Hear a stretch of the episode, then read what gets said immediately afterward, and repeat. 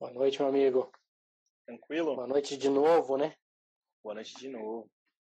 É, para quem não Aí. sabe, a gente acabou de fazer uma live com os alunos da turma do curso Administrador Salesforce.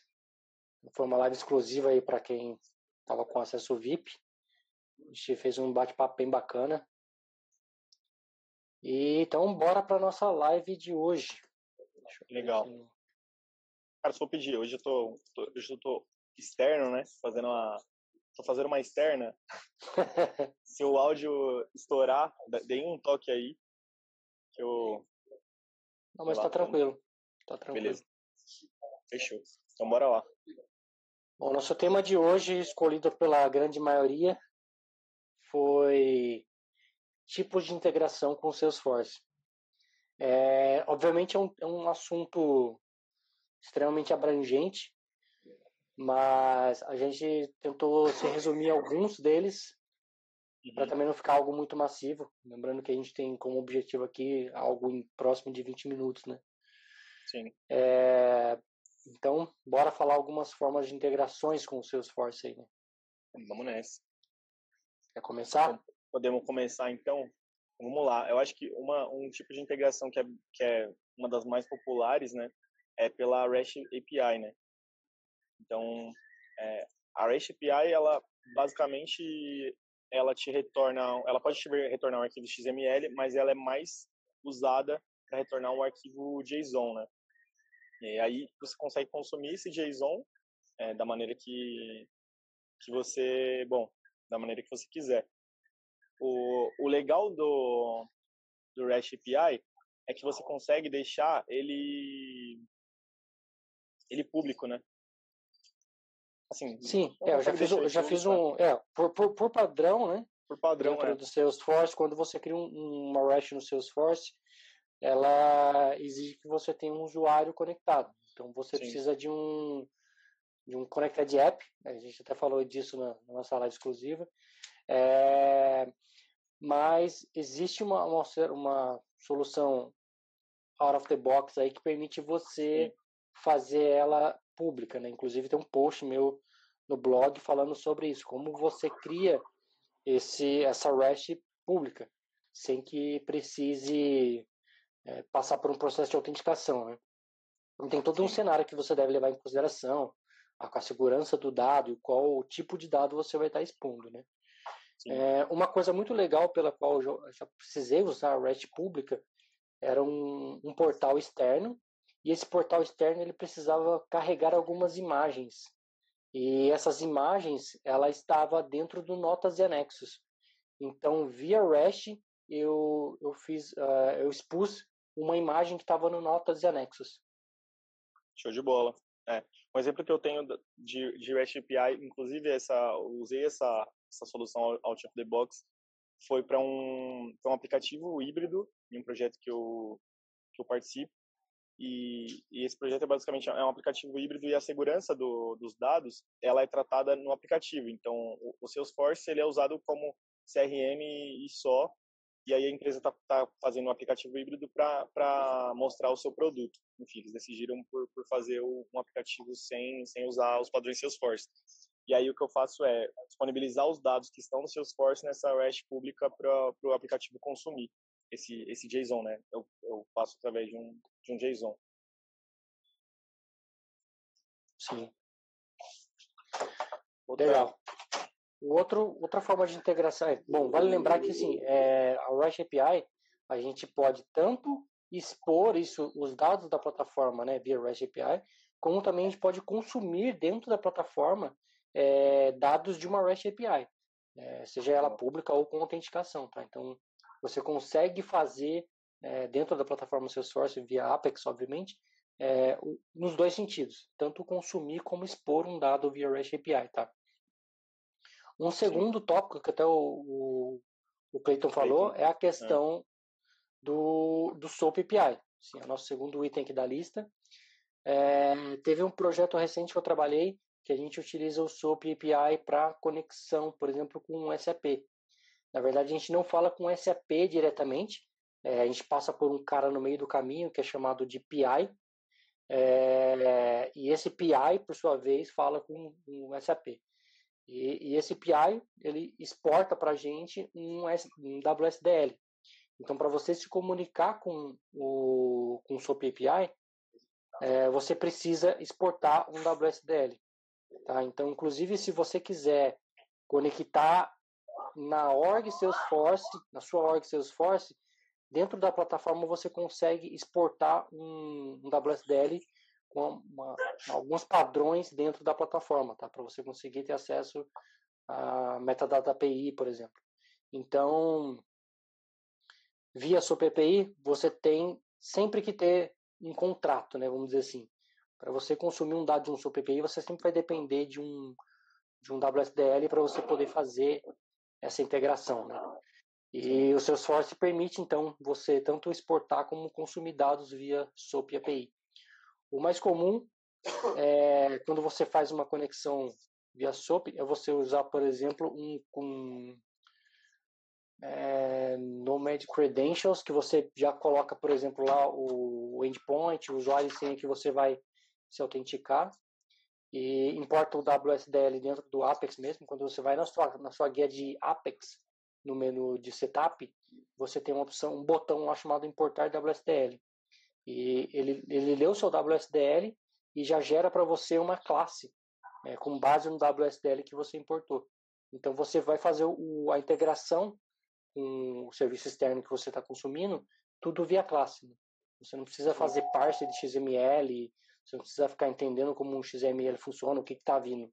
Né? Ele já vai ter feito o parse para você, justamente porque a, a SOAP te dá um contrato, né? então ele já consegue criar a classe e fazer essa amarração para você. É, então, uma, é, é importante uma... lembrar que, que o SOAP não suporta JSON. Né? Não, o dado dele é sempre XML. Justamente para ele poder validar se o que está mandando e enviando está respeitando o contrato, né? Uhum. Sim. E respondendo a, a, a pergunta do Clayton, cara, você acha que quem, qual é usado mais, o REST ou o SOAP? Cara, acho que vai depender muito do, do quem está consumindo da outra ponta e quem está te fornecendo, né? É, da quantidade de dados que você está manipulando. Acho que tem muitos critérios aí. É, eu já utilizei muito dos dois. É, quando você está fazendo uma aplicação que ela é sua das duas pontas, é, uhum. eu recomendaria você fazer via REST API, porque ela vai ser muito mais leve e muito mais fácil de manipular, tá? Agora, se você estiver consumindo um serviço de alguém, aí você vai depender do como ele está expondo esse dado. Nem sempre vai estar disponível via SOAP, nem sempre vai estar disponível via REST. Você meio que fica amarrado ao que vai vir do outro lado. É.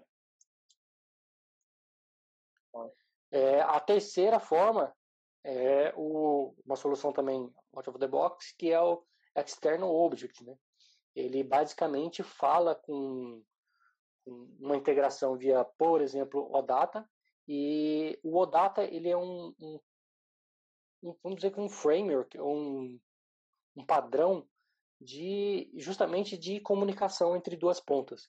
E ele permite que via, via URL você passe parâmetros de, de query, de limite, de quantidade de, de registros que você quer trazer, de é, quantos registros você quer pular, tudo que a gente costuma fazer numa consulta, é, a gente consegue fazer num, num, numa query, numa, uhum. numa URL, e enviar isso para o serviço externo que vai conseguir processar esse dado e devolver o dado que você está querendo. E o Salesforce usa o poder do OData para fazer o, o external object. Então, de certa forma, você consegue dentro do Salesforce é, interagir com, vamos dizer assim, um objeto com dados que não estão na base do Salesforce, estão na base uhum. externa, né? Isso é uma forma bem interessante de integração. Eu vejo poucas pessoas usando, poucos projetos que eu acho que você tem um, acho que teve um projeto que eu mexi que eu usei isso. Não é, vejo as pessoas utilizando muito, mas eu acho que te dá um poder é, muito maior dentro do, do Salesforce. A gente até Sim, falou ontem de, sobre de. Sim. A gente até é falou bastante. ontem sobre os, o, as, a, os relationship, né? E o Carlos bem lembrou a gente do, do external object. Então, Sim. você consegue criar relações do seu objeto que é interno, está dentro do seu Salesforce, com um objeto externo. Você consegue amarrar os dois, né? Então, suponhamos é. que você tem um sistema legado que te permita fazer uma conexão com, com o data e lá dentro você tenha pedido o item do pedido. Você conseguiria amarrar isso com, com o Salesforce e sem fazer uma integração, por exemplo, como carga, como o Thiago está falando aqui. Sim. É... O nosso próximo. O nosso próximo, item da, lista, da lista é o Heroku, né? Acho que esse é. todo mundo que trabalha com Salesforce de certa forma já ouviu falar do Heroku. Né? Acho que seria se não ouviu, pode ter certeza que mais cedo ou mais tarde você vai ouvir. Com certeza. É, Heroku é uma das, vamos dizer, nuvens da Salesforce que te permite interagir com o Salesforce de forma muito fácil, embora não seja o único propósito dele, tá? Se você é um desenvolvedor Node, se você é um desenvolvedor Ruby, se você é um desenvolvedor Java, PHP, Python, Go, Scala ou Clojure, você consegue fazer uma aplicação e colocar ela no Heroku e expor isso publicamente, tá? Assim como outros serviços de nuvem faz. É, mas o grande diferencial do Heroku, além né, de toda a opção de escalar, é, de toda a opção de é, de que nem tem no Salesforce, você tem a, a grande facilidade de com poucos cliques você conseguir fazer essa conexão com o Salesforce e interagir os dados de duas pontas. Você dentro do Heroku, quando você usa o, o Heroku Connect, é, você vai Connect. ter um Salesforce Connect, você vai ter o, um banco de dados é, Postgre, Postgre, que vai ter o espelho dos seus objetos que você sincronizou ali com o Postgre. Então você consegue, por exemplo, ter um, um, um espelho do, de contatos, por exemplo. E quando você atualizar o contato dentro do, um, seu aplicativo, imagine que você tem um aplicativo em PHP que entra um, um contato. E esse contato atualiza o seu Postgre, que leva o dado para o Salesforce, e você tem esse dado atualizado lá dentro do Postgre. Exatamente, Aleph, PostgreSQL. Então você consegue ter um, uma série de inputs de dados ou integrações ou processamentos pesados. É, qualquer coisa que você não consiga fazer dentro da plataforma hoje, você consegue fazer dentro do Postgre, é, interagir com esses dados do Salesforce e usar os poderes, por exemplo, de relatório do Salesforce, é, de integração com outros objetos, dashboards, né? Então você essa, consegue essa integração, essa, essa integração, Fernando, é, essa integração, como o Fernando falou, é uma via de mão dupla, né? E você consegue fazer isso sem, sem código. Então, com o Salesforce Connect, você faz isso só com point and clips e faz essa conexão com, com o app, com seu app que tiver na plataforma do Hero. E aí consegue fazer tudo isso aí que o, que o Fernando disse. É, é, O, código, o código vai precisar, mas mais para lidar com, é. com, com o dado que você trouxe, né, do Salesforce. Sim, tratamento, é. A, a integração com o Salesforce não vai requerer nenhum conhecimento a mais do desenvolvedor. Então, sei lá, seu, na sua empresa você tem uma equipe que já trabalha com, com PHP, vou dar um exemplo aqui. E, e tem todo um, um know-how feito em PHP e você precisa de alguma forma interagir isso com o Salesforce e sua equipe não tem é, know-how de Salesforce. Você consegue fazer essa integração, essa comunicação de Salesforce com o seu legado, vamos dizer assim, em PHP, sem precisar ter alguém que tenha conhecimento da plataforma avançado. Né? Com conhecimento mínimo da plataforma, ele vai conseguir fazer essa conexão é, e consumir e interagir com esses dados dentro da, do Heroku ali. É, e por último, é, a gente tem o MuleSoft. O MuleSoft é um produto adquirido recentemente pela, pela Salesforce. É. Foi uma das últimas empresas adquiridas, né? tirando o Tableau. Sim. E, e ela tem um poder de, de integração enorme, né? Na verdade, ela é uma ferramenta, ela não exclusivamente de integração, ela tem várias outras é, séries de benefícios ali dentro, comunicação com, com CI e CD, ela tem é, parte de automação, que você consegue desenhar todo um flow do que passa onde, uhum. mas é, tem inclusive você exportar o REST API, consumir o REST API, criar documentação de REST API, isso é uma coisa muito forte, né? Tem inclusive uma, uma badge de, do Salesforce, da Trailhead, que fala só de, de como criar uma documentação da sua REST API, né? Que isso é um, um problema muito sério, que você pega um, um, uma REST API e você não sabe, muitas vezes você tem, tem dificuldade de entender o, o que, que aquele dado vem, como você interage com aquele dado, e, e, e muitas vezes é, você precisa de uma documentação forte, né? E isso é uma, uma das pontinhas que o, o, o faz para você. Você conseguir criar uma documentação, por exemplo, da sua, a sua REST. É, a gente não vai nem, nem entrar a fundo aqui em REST, porque eu acho que. É, desculpa, em MuleSoft, porque eu acho que só ela valeria uma, uma live inteira nossa aqui, se não mais, né?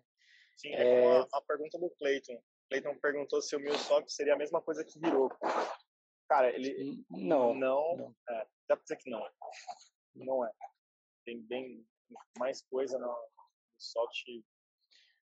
Acho que, acho que assim, você hoje... consegue fazer no Heroku de forma programática Sim. basicamente o que o MuleSoft faz com alguns point clicks. É, grosso modo, poderia dizer isso. Né? É, o MuleSoft tem um poder muito grande. É, eu ainda não trabalhei nenhum projeto com o MuleSoft, eu só interagi com ele mesmo na base de é, da, dos demos do, do Truehead, mas eu sei do poder que ele tem, né? e, e, é um produto que está crescendo muito, é, tanto lá fora como aqui no, no Brasil está crescendo muito. É, a comunidade aqui de, de Microsoft do São Paulo está crescendo bastante. Então, eu acho que é um produto da Salesforce que veio para ganhar destaque, assim como hoje o Marketing Cloud tem um destaque muito grande. Sim. O Marketing Cloud, para quem não sabe, também é um produto adquirido da, da Salesforce e que começou lá, lá atrás pequenininho e que hoje, cara, já está engolindo bons concorrentes ainda. Com certeza. É... o João perguntou, perguntou aqui se tem algum post no blog sobre formas de integração no Salesforce. Cara, tem um post no blog que eu falo é. da, de 10 de 10 APIs do Salesforce. Tá? Então lá eu falo de REST API, SOAP API, Metadata API, Share API, então eu falo das APIs em geral. Mas agora de integração especificamente não. É. Se você tiver alguma coisa específica que você queira saber, manda um direct para mim que eu dou uma pesquisada e tento fazer um post. Boa. Alguém falou que estava com um erro, às vezes tentei importar no WSDL e acabava dando um erro estranho. É, isso acontece muitas vezes dependendo da forma como o seu, é, seu esquema do, do WSDL foi desenhado. É, nessa integração que eu falei que eu utilizei no projeto com o SAP, eu tinha um problema, por quê? Porque como no, no, numa integração com o SOAP API, você tem o XML que diz como você vai enviar o dado e como você vai receber o dado, é, a pessoa que fez essa integração, ela colocou o nome da variável que eu tenho que enviar, sendo o mesmo nome da variável que ela me retorna. E é o que acontecia. A hora que o Salesforce ia gerar a classe com que era o nome daquela variável lá, ela transformava como se fosse um tipo de, de objeto, né? Era, chamava request. Então era request para ir e request para voltar. Uhum. E aí ele, ele acabava sobrescrevendo um ou outro.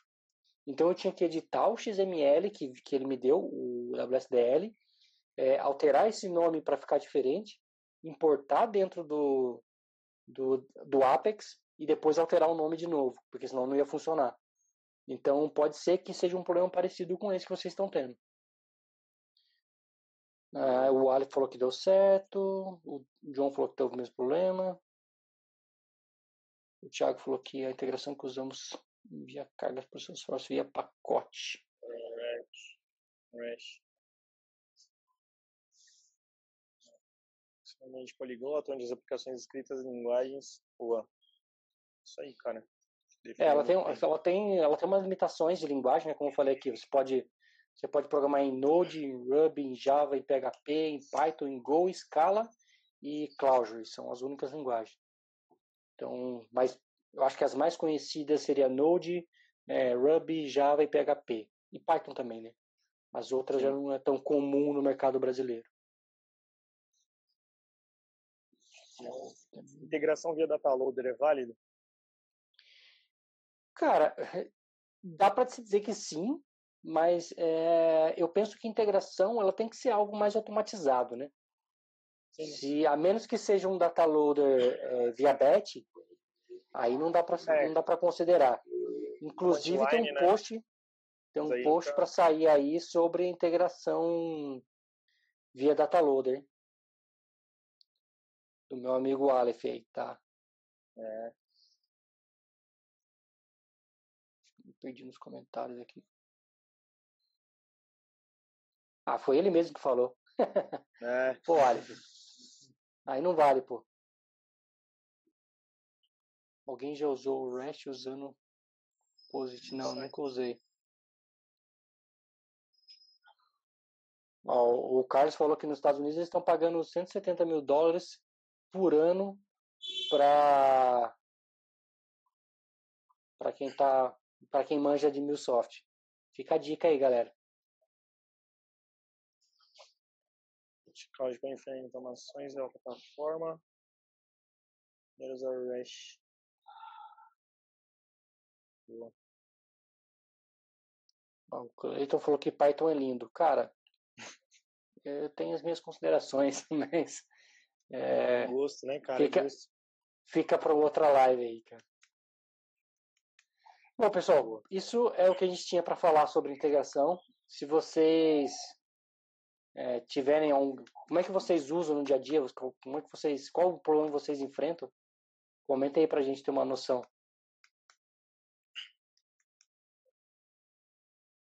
Ele citou aqui, o Elton falou JetBit com data loader. Esse eu nunca utilizei. Né, JetBit, Esse né? eu nunca utilizei. É. É. Bom, pessoal, então com isso a gente encerra o tema aqui. É, como eu falei, a gente estava só. É, a gente pegou alguns, algumas possíveis né, integrações é. aí. É óbvio que não se Tem limita a isso, outras, né? existem várias outras. É, que a gente fosse falar aqui, a gente poderia virar a noite Ixi. falando aqui. É... E a gente se vê agora, então, segunda-feira, às 9h41. Qualquer dia pode rolar um, integração parte 2, né? E aí a gente pega mais 5, e aí, enfim. Tem, pode ser, pode ser uma boa. Caramba. Sim. Mas é isso aí. Até segunda. Então. Bom, um forte abraço, pessoal. Até segunda-feira. Tchau, tchau. Falou, galera.